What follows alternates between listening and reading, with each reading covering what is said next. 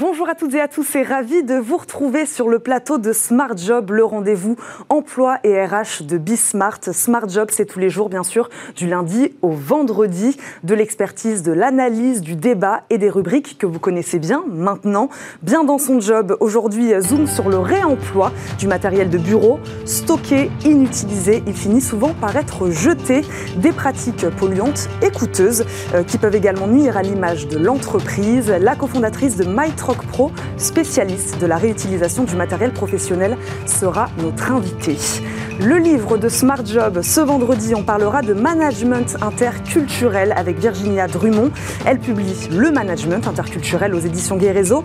Comment euh, appréhender et mettre en valeur la différence de culture dans une équipe? Réponse avec elle tout à l'heure. Le cercle des experts et plusieurs sujets d'actualité vont, nous intéresser euh, aujourd'hui. La rentrée scolaire, d'abord cette semaine, hier plus précisément. Euh, protocole sanitaire, vaccination obligatoire des enseignants et des élèves. L'éducation à l'épreuve d'une deuxième année sous le signe du Covid-19. On en parlera tout à l'heure avec nos deux experts. Et puis, on se posera euh, une question. Et si les startups françaises sauvaient l'emploi en France? L'État compte sur elles et veut doper la création de start-up industrielle, un secteur pourvoyeur de postes dans les territoires. Nous analyserons cette stratégie en deuxième partie d'émission. Et enfin, fenêtre sur l'emploi, Amélie Favre-Guittet, cofondatrice de Talent Management, nous rejoindra pour nous donner les modes d'emploi complets d'un entretien d'embauche réussi. On commence, comme promis, par bien dans son job.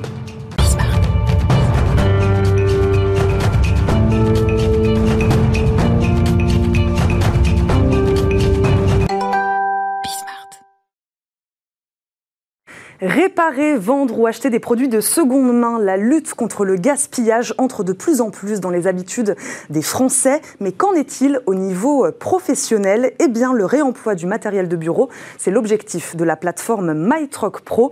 Tiffaine Bezard, sa cofondatrice, est notre invitée. Bonjour. Bonjour Eva. Bienvenue sur le plateau de Smart Job. Tiffaine, de quel constat êtes-vous parti sur le réemploi de matériel de bureau? L'offre était plutôt inexistante, vous diriez?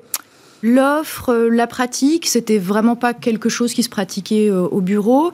Et puis, euh, nous, on a commencé par faire quelque chose pour le grand public. Et, finalement, ce sont les entreprises qui sont venues vers nous. Pour le grand public, donc pour les particuliers Pour les particuliers, voilà, une plateforme d'échange entre particuliers. Mhm. Et puis, ce sont les entreprises qui nous ont dit, bah, moi, ça m'intéresse, entreprise, parce que je m'aperçois que j'ai beaucoup de matériel en stock, que j'ai trop acheté, que euh, euh, finalement je n'utilise pas tout et je pense que c'est une source d'optimisation. Donc ce sont plutôt les entreprises qui sont venues vers nous. D'accord, les entreprises sont venues vers vous. Est-ce qu'on peut peut-être faire un petit état des lieux? Quelle quantité aujourd'hui de matériel de bureau, de matériel professionnel est gaspillé? Est-ce qu'on a des chiffres là-dessus? Il n'y a pas réellement de chiffres euh, là-dessus. après, nous, on voit passer quand même des milliers et des milliers d'objets, des dizaines de milliers d'objets sur les plateformes, sur les plateformes de nos clients.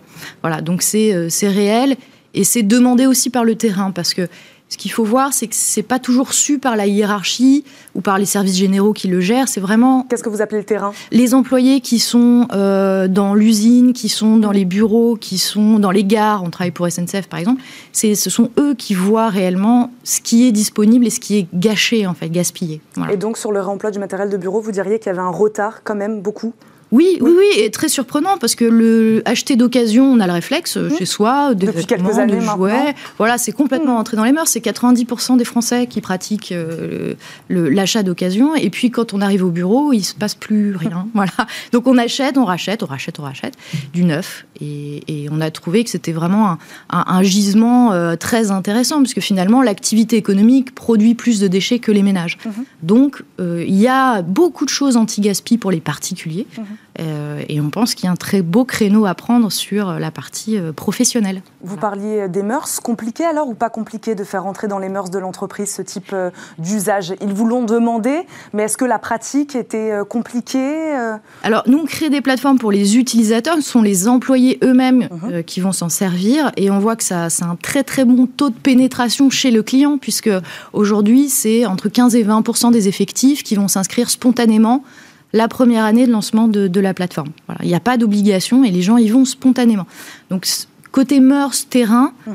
euh, ça passe bien. Après, c'est comment on intègre ça au process achat, parce que mhm. ça, vient un peu à l'encontre de tout le système. Tout le système est fait que pour qu'on achète du neuf, on passe une commande, on, va jeter, etc. Donc il y a un moment où ça crée un bug dans la machine quand même, du fonctionnement normal de l'entreprise. C'est pas que ça crée un bug, c'est que ça rajoute une, une, un nouveau canal qui n'existait pas. Mhm. Mais c'est tout à fait gérable d'avoir les deux et par exemple de s'intégrer dans les process achats au moment où vous passez une commande de dire eh, eh, avez-vous pensé à regarder si c'était pas disponible d'occasion sur la plateforme de l'entreprise et, ça se passe très bien. Vous parlez de 15-20% des employés sous le regard quand même de la hiérarchie pour qu'on comprenne bien c'est quand même regardé par la hiérarchie, j'imagine. Alors, pas forcément. Non. Euh, il y a des systèmes très, très démocratiques chez SNCF. Tout salarié peut s'inscrire. D'accord. Euh, il y a des systèmes où le matériel est un peu plus, peut être un peu plus sensible parce qu'il n'y a pas que les fournitures de bureau, pas que le mobilier. Oui. Ça peut être des machines, ça peut, on travaille pour Enedis, ça peut être des câbles haute tension, mhm. des choses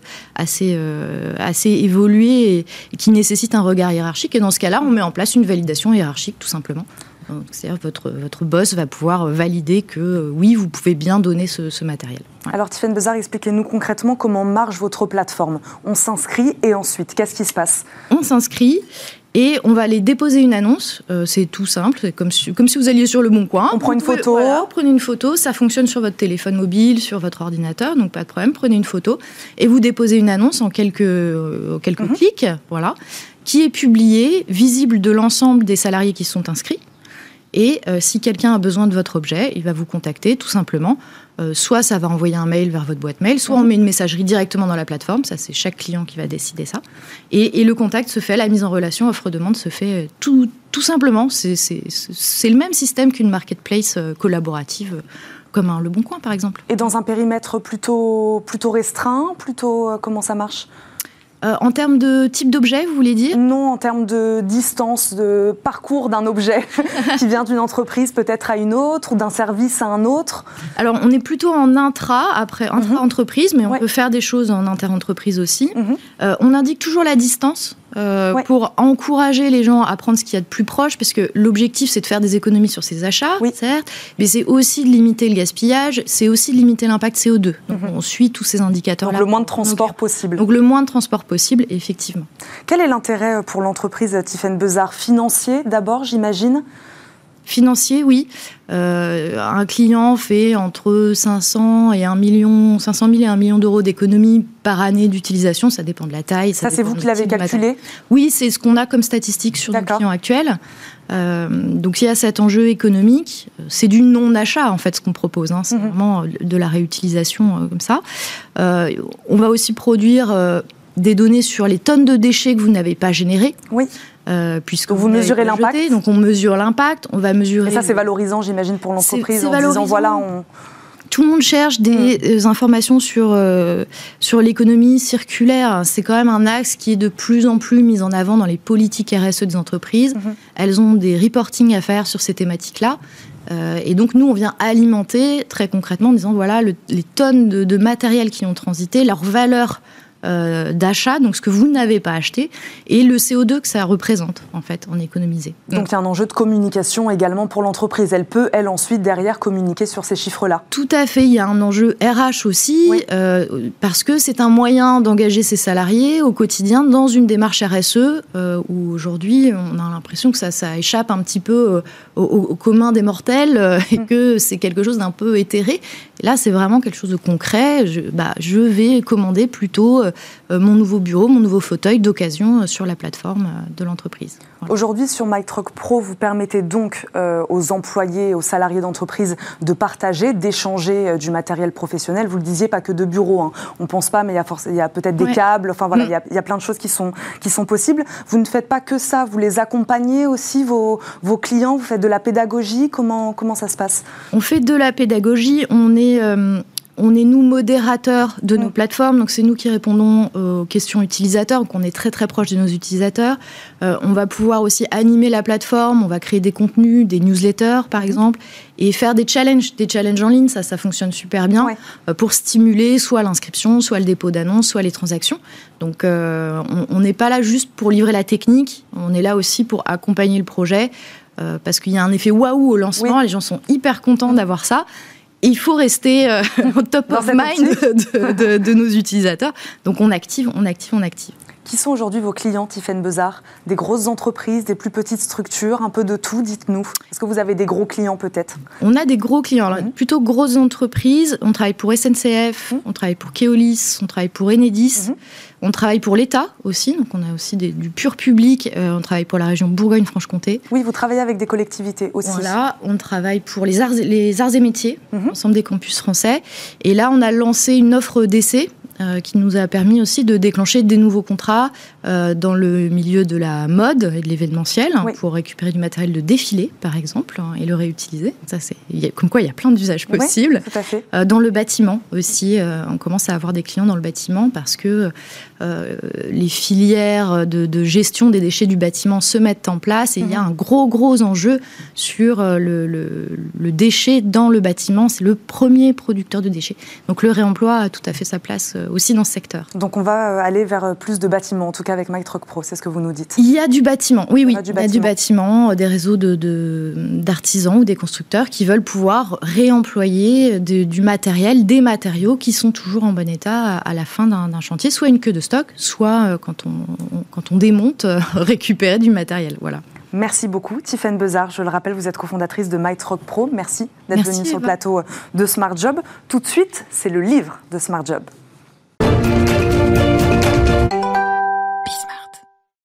Le management interculturel, c'est le titre du livre de Smart Job aujourd'hui. Regardez, il est là, son auteur, Virginia Drummond, euh, également euh, professeur en management interculturel à l'EM Lyon, est avec nous. Bonjour. Bonjour Eva. Bienvenue sur le plateau euh, de Smart Job. 20 ans d'expérience dans le développement interculturel des managers. Vous publiez donc ce livre aujourd'hui au titre simple, Le management interculturel. Pouvez-vous, s'il vous plaît, déjà, Virginia, nous donner votre définition du management interculturel pour que les gens comprennent bien? D'accord. Euh, donc le management interculturel, euh, c'est une discipline de management, mais c'est aussi euh, quelque chose qui relève des techniques managériales et de, de savoir-faire en entreprise, de savoir-vivre. Mhm. Et le management interculturel, quand on parle, souvent on pense au management international, mhm. mais ce n'est pas que le management international, parce que la culture est un phénomène collectif. Mhm. Et euh, dès qu'on a, nous avons un groupe de personnes, nous aurons une culture.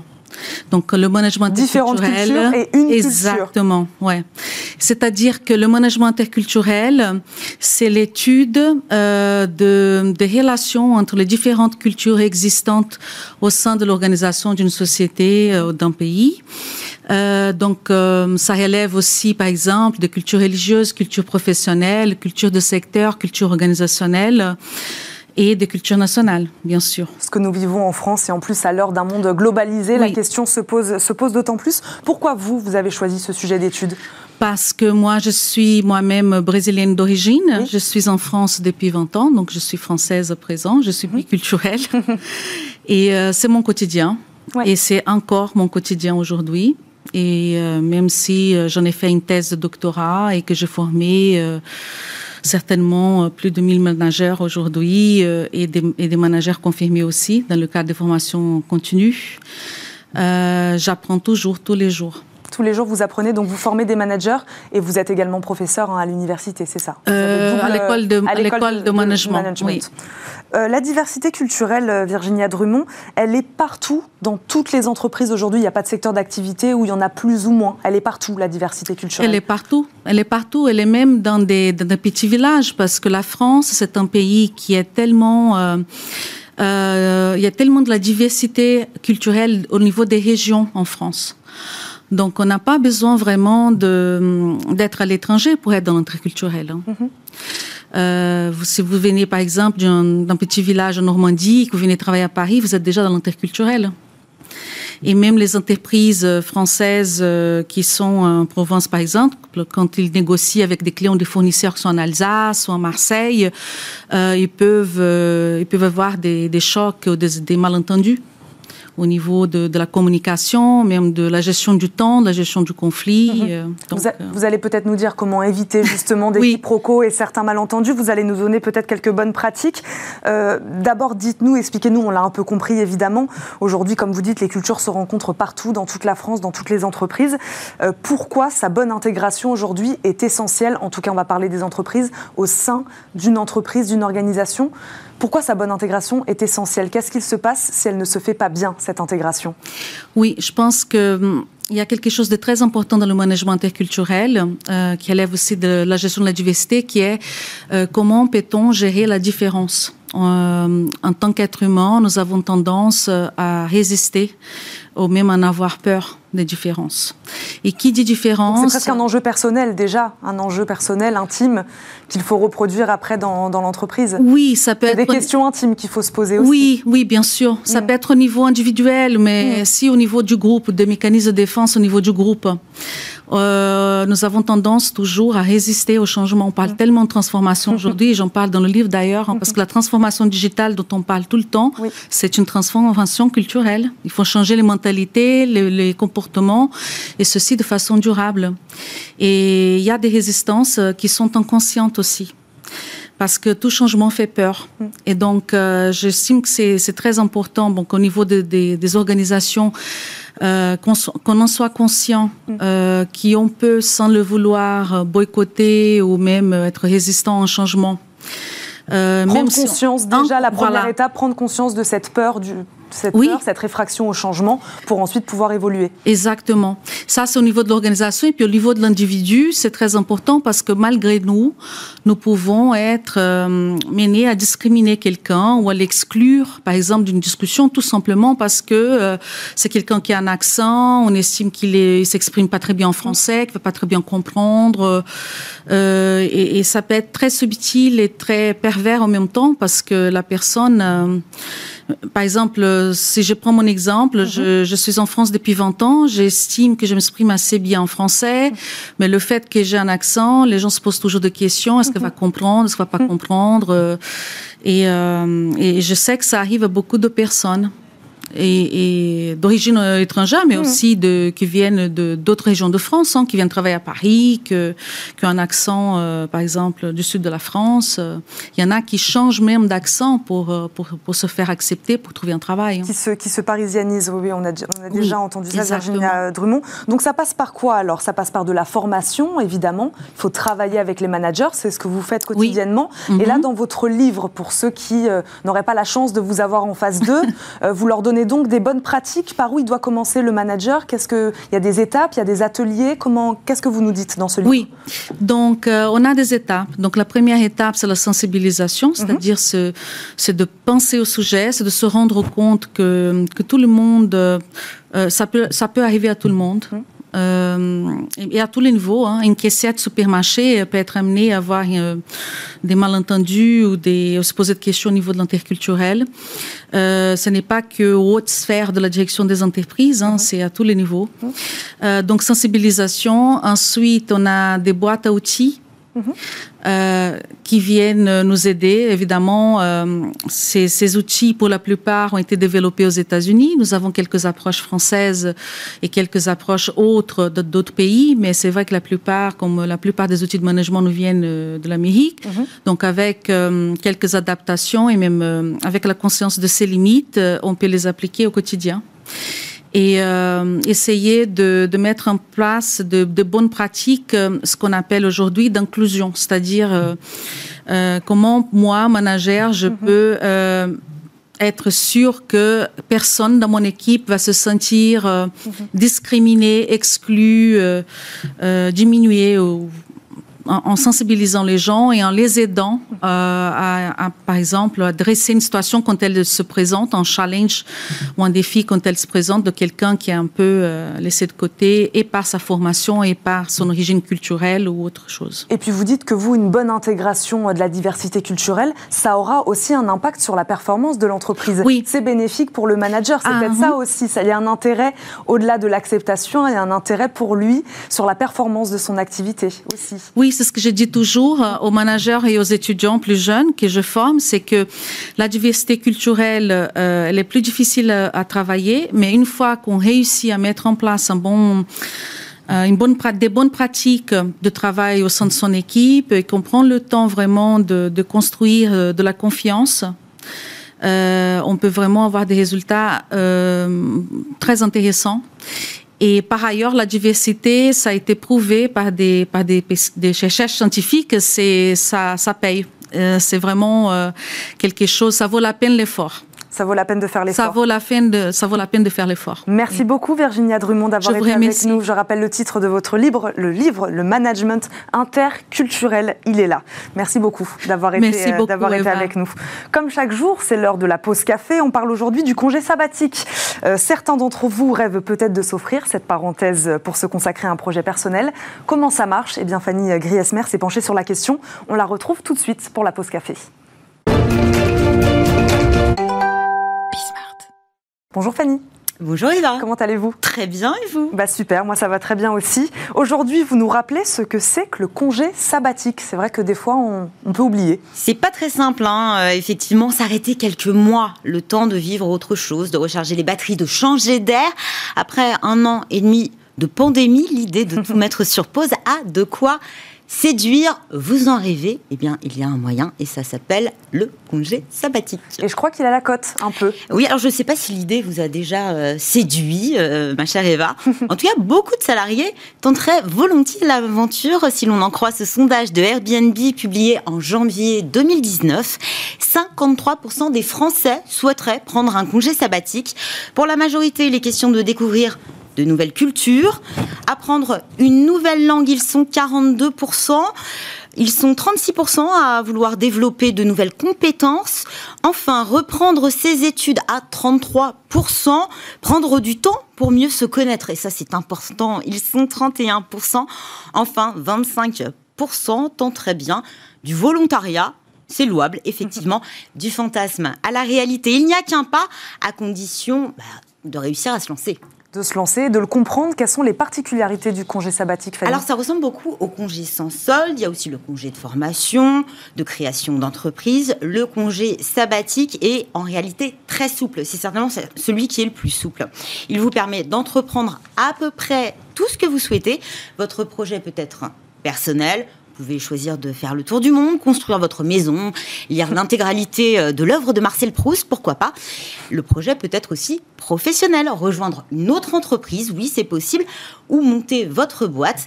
Il dure minimum six mois, maximum 11 euh, et il vous garantit, et ça c'est important, bah, de retrouver un poste dans votre entreprise, celle que vous quittez un temps.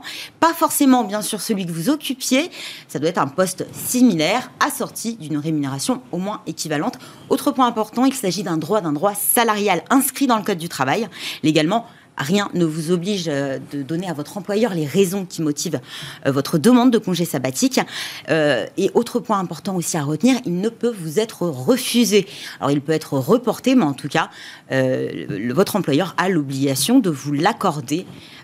donc oui, mais il faut avoir quand même respecté quelques conditions pour pouvoir euh, effectivement le prendre. Oui, c'est ça, Fanny. Qui peut en bénéficier? Vous, moi, tout le monde? Alors, euh, nous, pas encore, a priori. Hein. Euh, en tout cas, tous salariés qui justifient au moins de six années d'activité professionnelle, dont trois passés dans l'entreprise qu'ils souhaitent quitter pour quelques mois. Alors attention, ces 36 mois ne sont pas forcément consécutifs, c'est-à-dire que si vous avez signé plusieurs CDD et qu'au final vous retrouvez avec une expérience de 36 mois au sein de cette entreprise, bah, vous pouvez parfaitement euh, partir.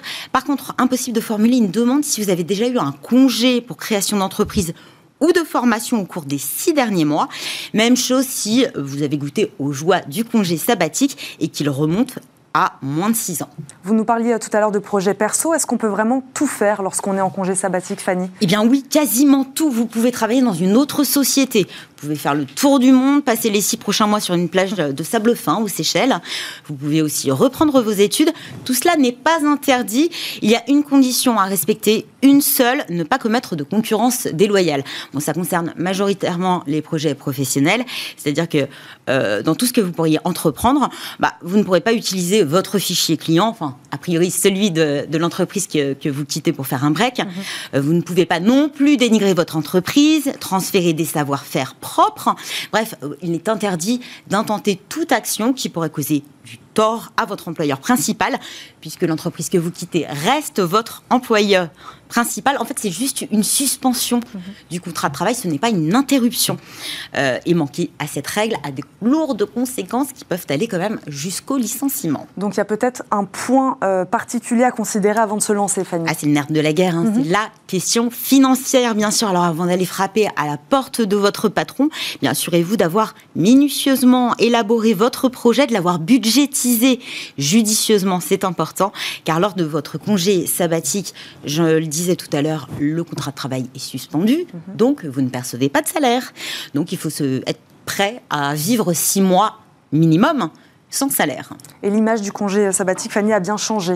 Oui, il a considérablement évolué. Alors c'est vrai que l'employeur, peut-être les proches aussi ou les recruteurs le considéraient souvent comme un suicide professionnel, euh, mais l'image a beaucoup évolué. L'employeur déjà, qui est plus prompt à vous accorder ce congé, euh, même si de toute façon il était obligé, mais en tout cas vous ne vous attendez pas à recevoir les foudres de votre employeur. Euh, employeur qui porte un regard différent sur ce break, regard différent aussi du côté des recruteurs. C'est vrai qu'on pouvait assimiler ça à, à tout tout dépend en fait le projet que vous entreprenez, mhm. entreprenez je vais y arriver, euh, pendant votre congé sabbatique, mais mhm. c'est aussi un trou dans le CV. Euh, donc il faut savoir le justifier. Mais aujourd'hui, c'est devenu vraiment un atout, à condition bien sûr de savoir le valoriser. Mhm peu importe l'expérience finalement que, euh, que vous avez vécue ces quelques mois de break, l'important c'est de savoir mettre en évidence tout ce que ça vous a apporté, en quoi il a été bénéfique sur le plan humain, mais en quoi aussi il a enrichi vos compétences.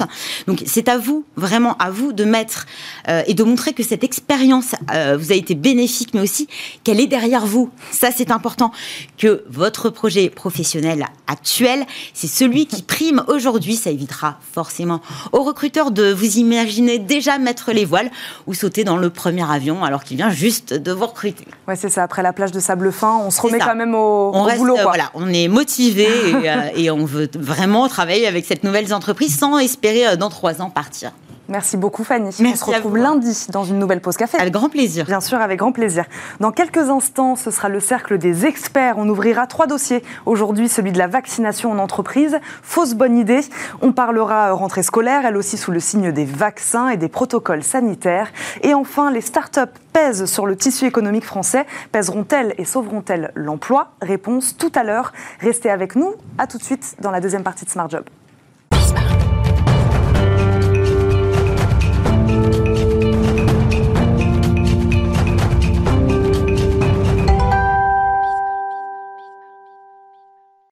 Le cercle des experts pour débattre et décrypter l'actualité du moment. Nos deux invités aujourd'hui, vous les, vous les connaissez, sont Marine Balançard, directrice générale du cabinet de formation et conseil Harry Zéal. Bonjour. Bonjour Eva. Merci d'être là, également auteur de Décider, ça se travaille aux éditions Erol. Stéphane Marchand nous accompagne également, rédacteur en chef de Pour l'écho. Merci Bonjour. aussi d'être là. Et puis vous, vous nous montrez votre une, parce que je n'ai pas le livre à montrer de, Marine Balançard, mais vous, vous avez votre une et vous nous la montrez. Sommes-nous vraiment nuls en économie?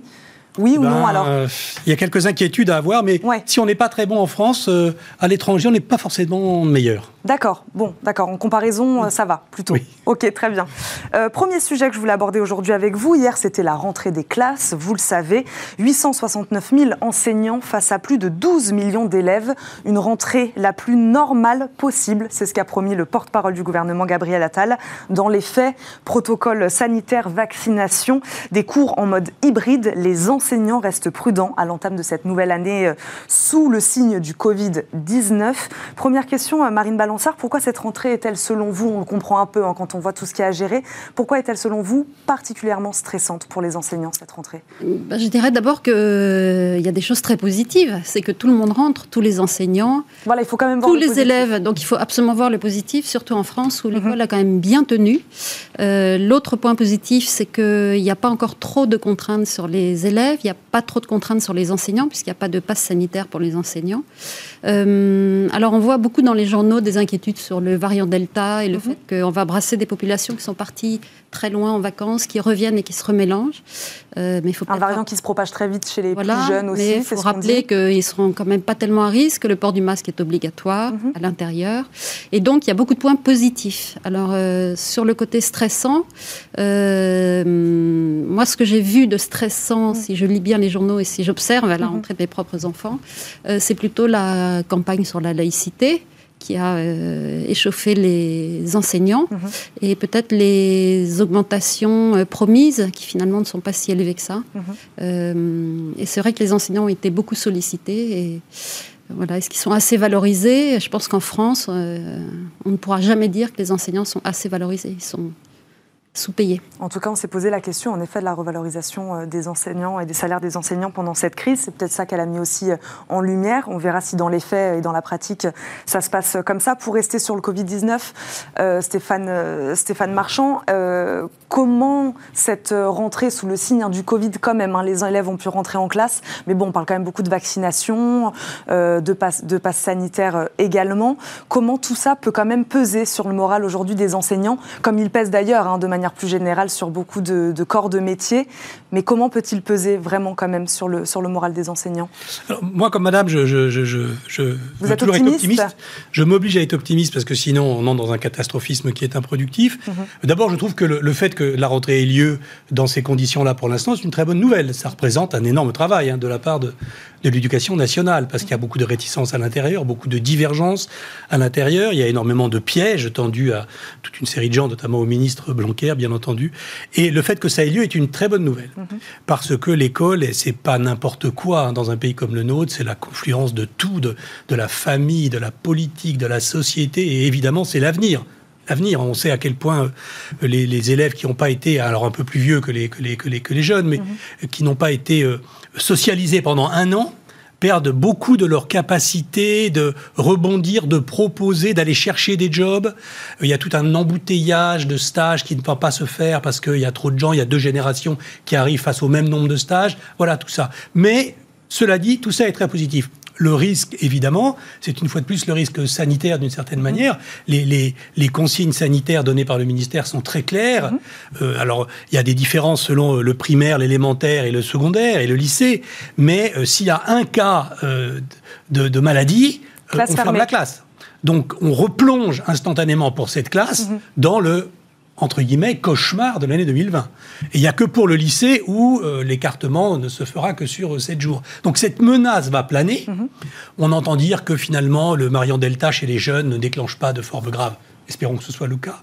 Mais évidemment, la menace, c'est celle-là. C'est que ce, bel appareil, ce, je dirais, cette, cette très belle réalisation audacieuse se, se disloque tout d'un coup mhm. sous l'effet de finalement pas tant de malades que ça, parce qu'il y, a 30 mmh. élèves par classe. Il fallait, Marine Balançard, rentrer en classe, un coûte que coûte. Hein. Il fallait rentrer en classe coûte que coûte. Ce qui va être difficile, c'est pas tellement maintenant, dans le prochain mois, ça va être quand le pass sanitaire va être euh, engagé et nécessaire pour les 12-17 ans, mmh. euh, d'ici fin septembre. Mmh. J'ai quand même bon espoir qu'on revienne sur cette décision, parce que très concrètement, ça implique que les élèves non vaccinés rentrent chez eux dès qu'il y a un cas dans la classe ce qui va arriver euh, d'ici une semaine, je, pense, dans, à peu près dans chaque classe.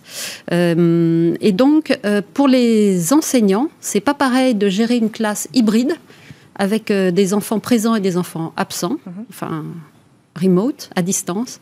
c'est pas pareil de gérer ça euh, par rapport à la gestion d'une classe qui est entièrement à distance. Entièrement à distance, les enseignants savent faire, maintenant ils se sont entraînés, c'est mhm. presque une habitude, mais des gestions hybrides de classe, à mon avis, c'est infaisable. D'autant plus que si vous avez des enfants, vous aurez sans doute noté qu'il n'y a rien qui a été installé dans les classes, il n'y a pas de tableau numérique, il y a souvent des minuscules webcams, les enfants ne voient rien, ils ne voient pas le tableau il y a assez peu d'interaction.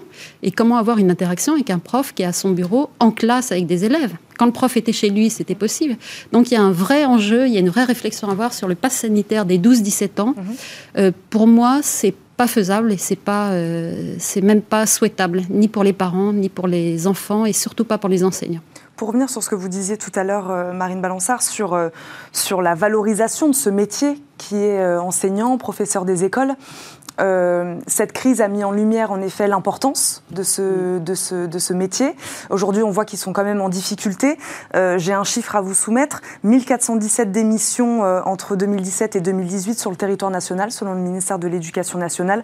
Un chiffre hein, qui est en constante augmentation depuis 10 ans. On n'a pas encore les chiffres de ces deux dernières années, mais il n'y a pas de raison que ce chiffre baisse aujourd'hui. Euh, comment expliquer ça quand même? Va parler peut-être, vous allez peut-être me reparler de valorisation du salaire déjà. Comment expliquer ce chiffre?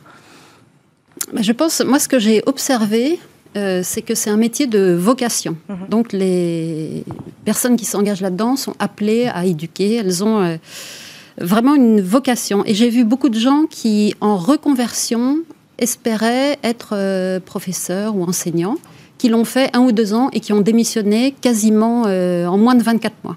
Parce qu'il y a d'une part le salaire, bon ça ils le savaient à l'avance, mais ce qu'on ne mesure pas, c'est la, l'absence de formation euh, suffisante des professeurs et les conditions d'enseignement dans les classes, avec des élèves de plus en plus dissipés, avec euh, euh, des conditions qui ont l'air beaucoup plus difficiles que de travailler dans une boîte privée sous très forte pression.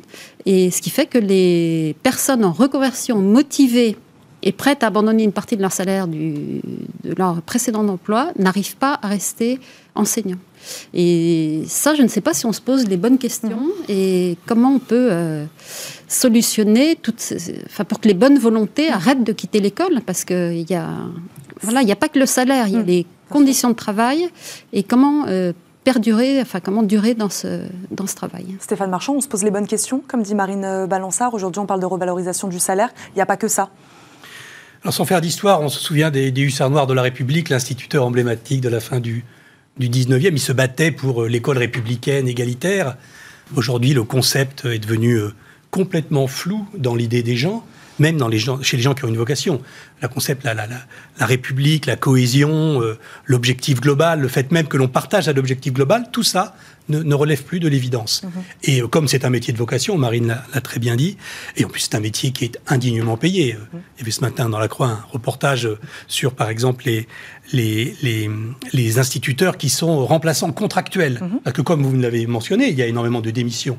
Et donc, on doit remplir et donc on remplace, et beaucoup par des contractuels. Eh ben, la vie d'un contractuel, ça commence à 1200 euros net et ça termine sa carrière à 1500 euros net. Donc, ce sont des salaires indignes indignes au regard de la, du caractère immensément crucial de leur mission. Mhm.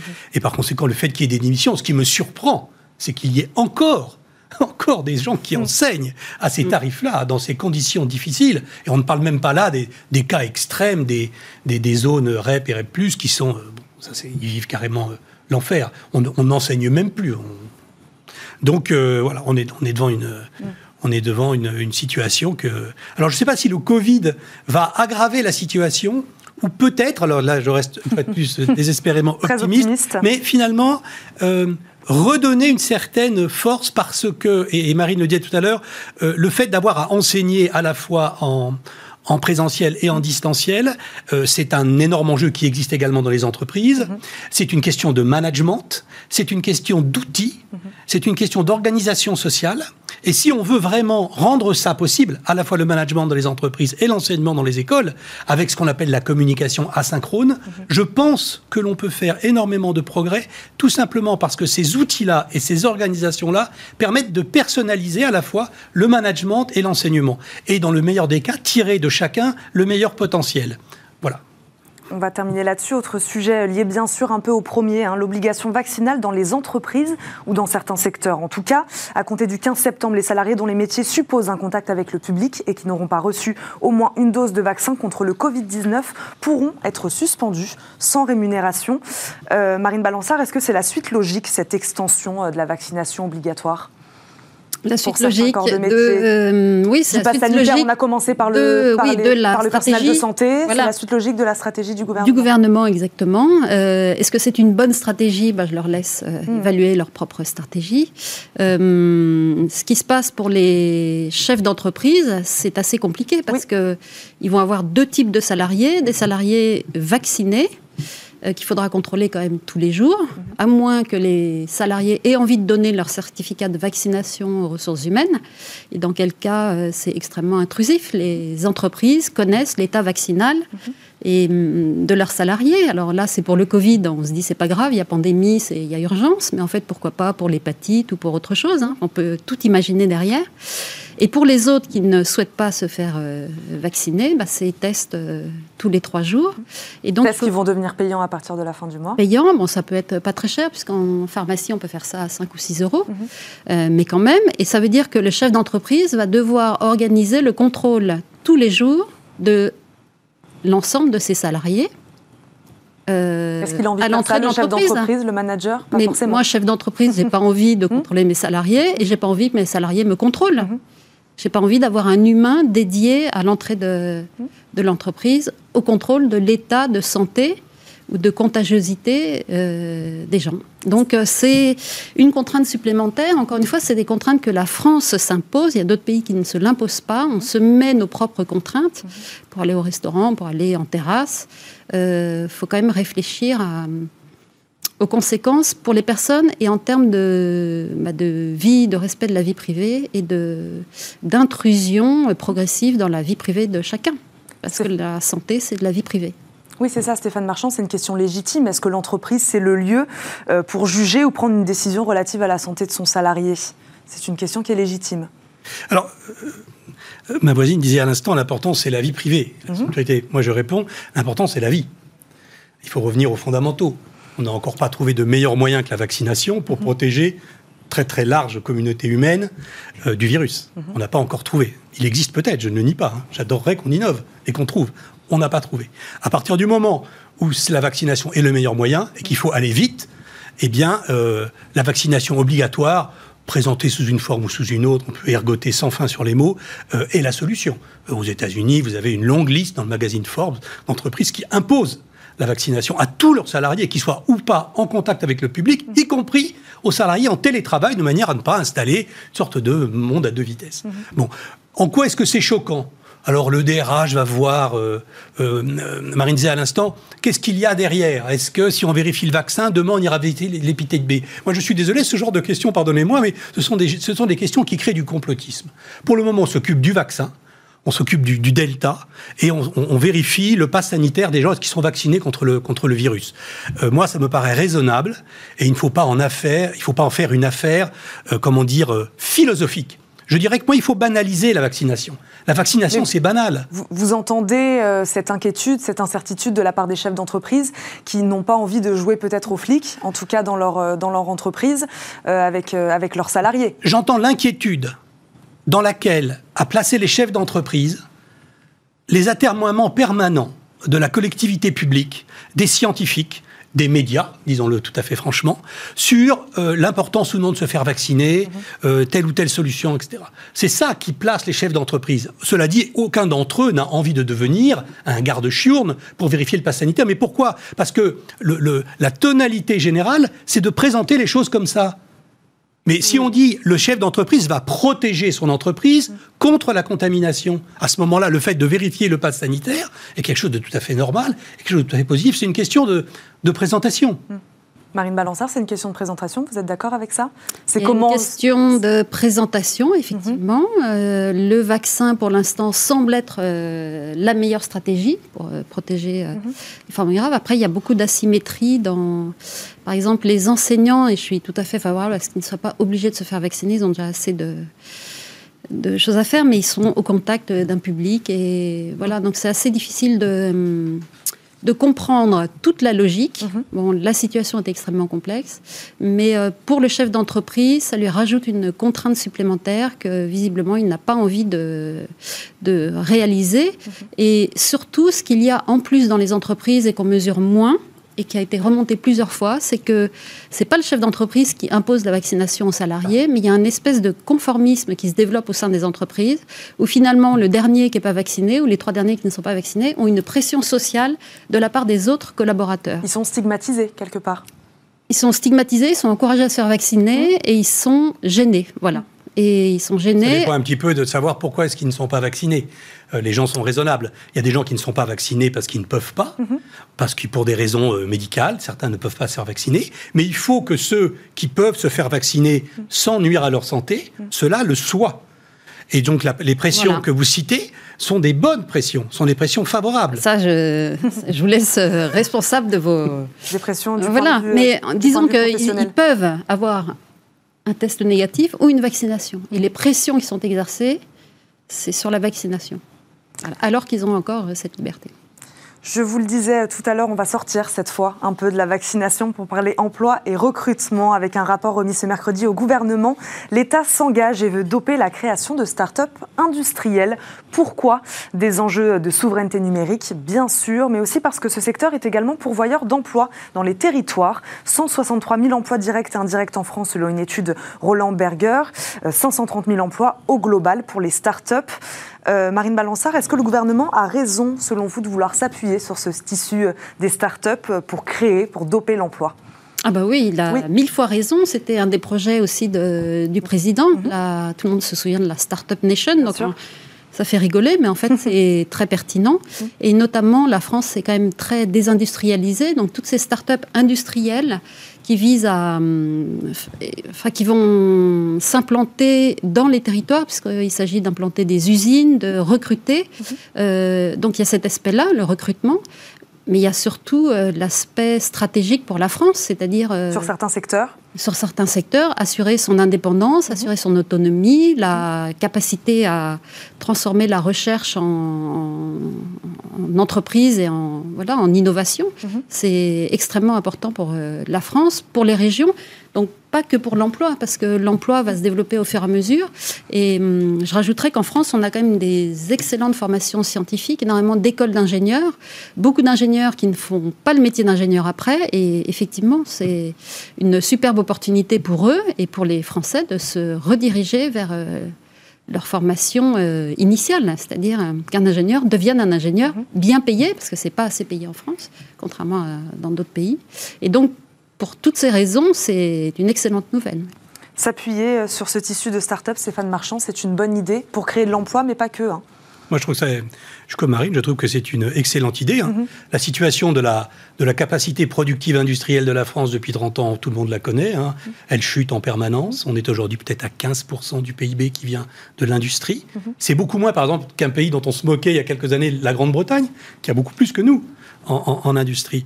Euh, alors la solution, entend-on parfois, quelques rêveurs disent, il faut relocaliser les industries parties à l'extérieur. Mais ça, c'est pas très raisonnable mm. pour plein plein de raisons. C'est parce que euh, lorsque vous vous relocalisez, vous ne trouvez pas les compétences nécessaires. Et puis euh, relocaliser dix ans après quelque chose qui est parti, c'est pas facile. En revanche, en revanche. les start-up industrielles auxquelles vous venez de faire allusion, eh bien, c'est le bon moyen, je dirais, de refaire germer une production industrielle en France, avec en plus la possibilité, probablement, compte tenu des nouvelles technologies, de les répartir dans les territoires qui en ont besoin mhm. et de faire de la valeur ajoutée.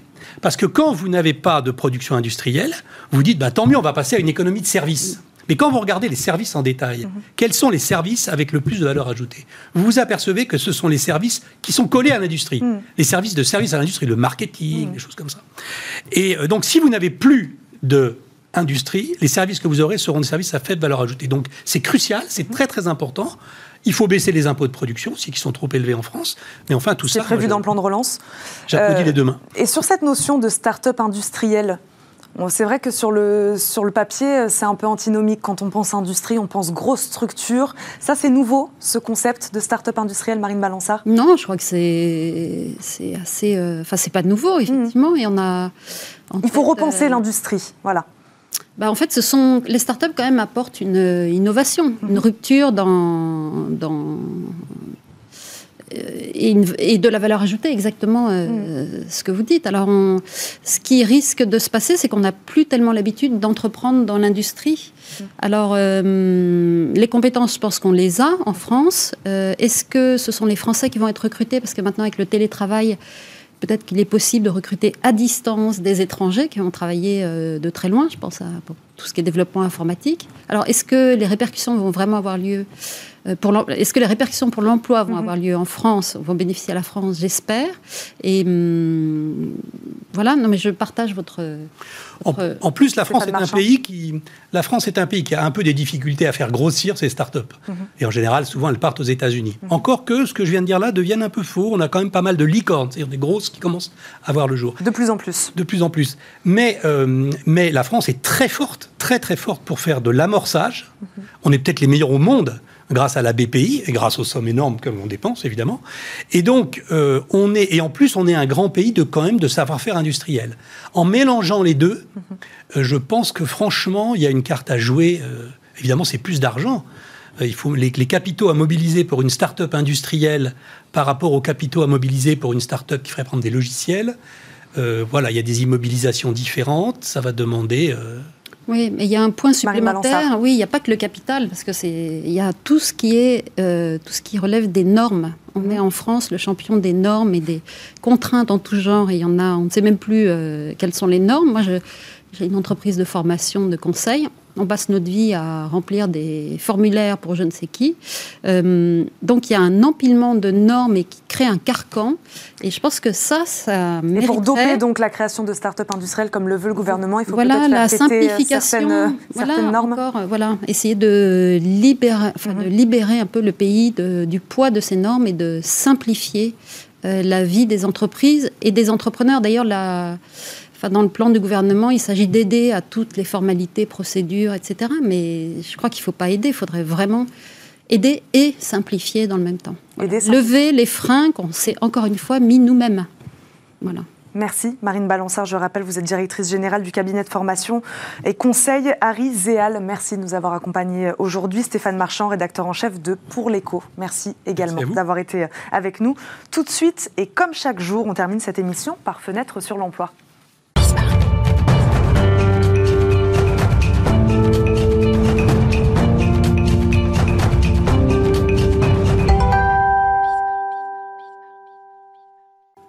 Fenêtre sur l'emploi, Amélie Favre-Guittet, cofondatrice de Talent Management, est avec nous. Bonjour Amélie. Bonjour. Bonjour, merci d'être là. Euh, Amélie, vous nous dites aujourd'hui qu'il n'y a aucune raison d'angoisser avant un entretien d'embauche, c'est ça? Tout à fait. La semaine dernière, on a parlé de la relance, parce que c'était important, après les vacances, de se dire, ça y est, je reprends un peu les rênes de ma recherche d'emploi mhm. et je me mets à relancer. Et effectivement, avec une bonne structure de relance, on a fait mouche. Un RH, peut-être dans l'industrie, a remarqué notre CV et s'est dit, Banco, c'est ce dont j'ai besoin. Et là, du coup, c'est l'angoisse qui monte en disant aïe aïe aïe, comment ça va se passer l'entretien? Euh, Est-ce que je vais être compétent? Est-ce que je vais leur plaire? Et là, c'est 10 000 questions, alors qu'en fait, faut pas du tout stresser. C'est vrai qu'on a l'habitude de voir les gens, quand on fait des recherches sur Google, la première chose, c'est comment répondre aux questions mmh. pièges. Mmh. Tout de suite, les gens s'angoissent. Donc, comment répondre alors aux questions pièges, aux questions difficiles? Comment se préparer à ça? Eh bien, surtout, c'est le fait que ça n'existe pas, les questions pièges. D'accord, ok. Donc, tout le monde s'affole à l'idée d'avoir des questions pièges, alors qu'il n'y en a pas. En fait, c'est le fait de ne pas être préparer. Très souvent, on a des questions qui sont classiques. On tape les questions les euh, plus posées en entretien et mhm. on est sûr que c'est le genre de questions qu'on va avoir. La question qui angoisse souvent le plus les candidats et mhm. qu'ils estiment être une question piège ou difficile, c'est la première question, la fameuse question présentez-vous. Oui. Alors qu'en fait, et là, qu'est-ce qu'on dit? On a l'impression, euh, voilà, le blanc total. Moi, j'ai eu des candidats qui me disaient, euh, je raconte ma vie perso ou ma vie pro? euh, bah là, on est en entretien, donc on va plutôt mixer mhm. le, sur rester sur le pro.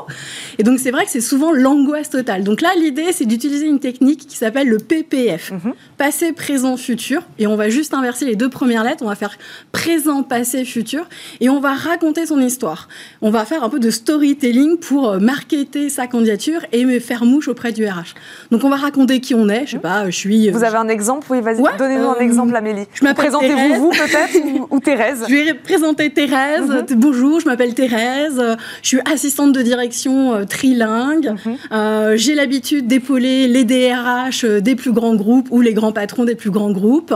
Ça, c'était mon présent. C'est ce que je suis aujourd'hui. Mhm. Et ça, on l'utilise même si on est un demandeur d'emploi, même si on n'est pas rattaché à une entreprise, mhm. on a toujours une fonction, on a toujours un métier.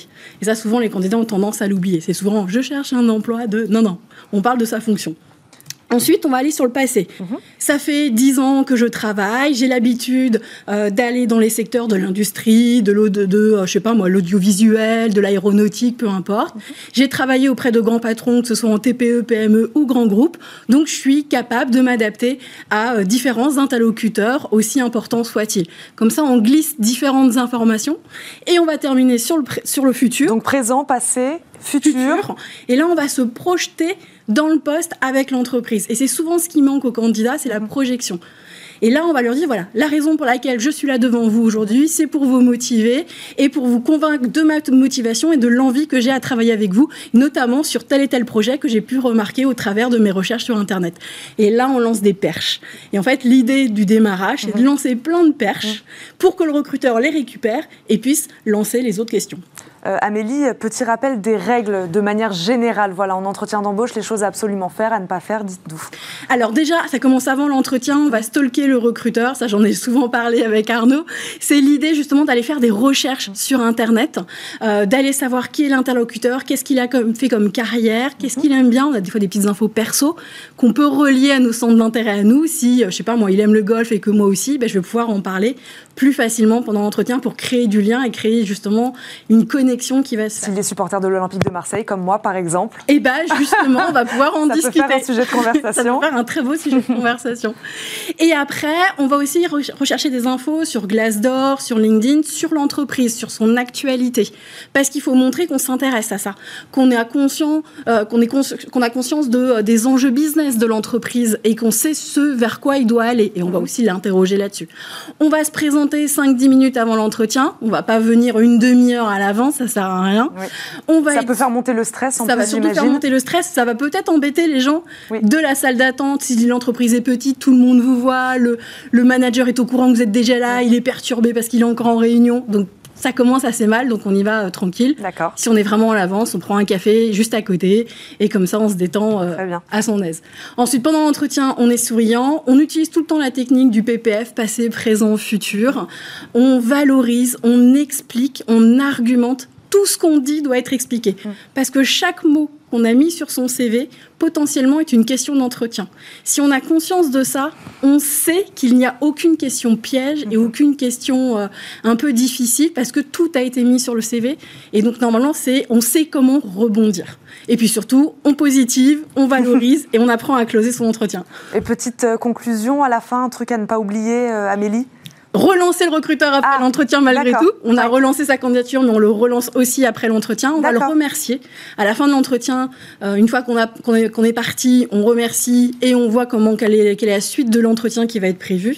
Et on va faire un mail de remerciement euh, dans les 24-48 heures pour redonner une petite couche de motivation. On va relancer après le mail de remerciement. Ça, c'est quelque chose qu'on ne sait pas forcément. Hein. Non, et que très peu de personnes font et pourtant qui est très apprécié des recruteurs. D'accord. Parce que pendant qu'il continue son process de recrutement, il reçoit votre mail de remerciement et du coup, il continue à penser à vous. Et donc, vous continuez à marquer des points. Et ce que vous nous dites, Amélie, c'est que donc il existe une entreprise pour tout le monde. Oui, forcément. Mm. Il suffit. Après, il y a des techniques pour apprendre à chasser, mais mm. ça, on, refait un plateau. Une vous reviendrez une, prochaine fois euh, pour en parler. Mais effectivement, on a tous une entreprise qui nous correspond. Si aujourd'hui on n'est pas recruté à un poste, c'est pas parce qu'on est mauvais, c'est mm. simplement que ça n'a pas fité en termes de personnalité.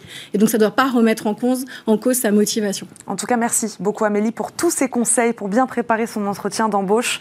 Euh, merci Amélie favre Je rappelle, vous êtes cofondatrice de Talent Management. Merci, beaucoup.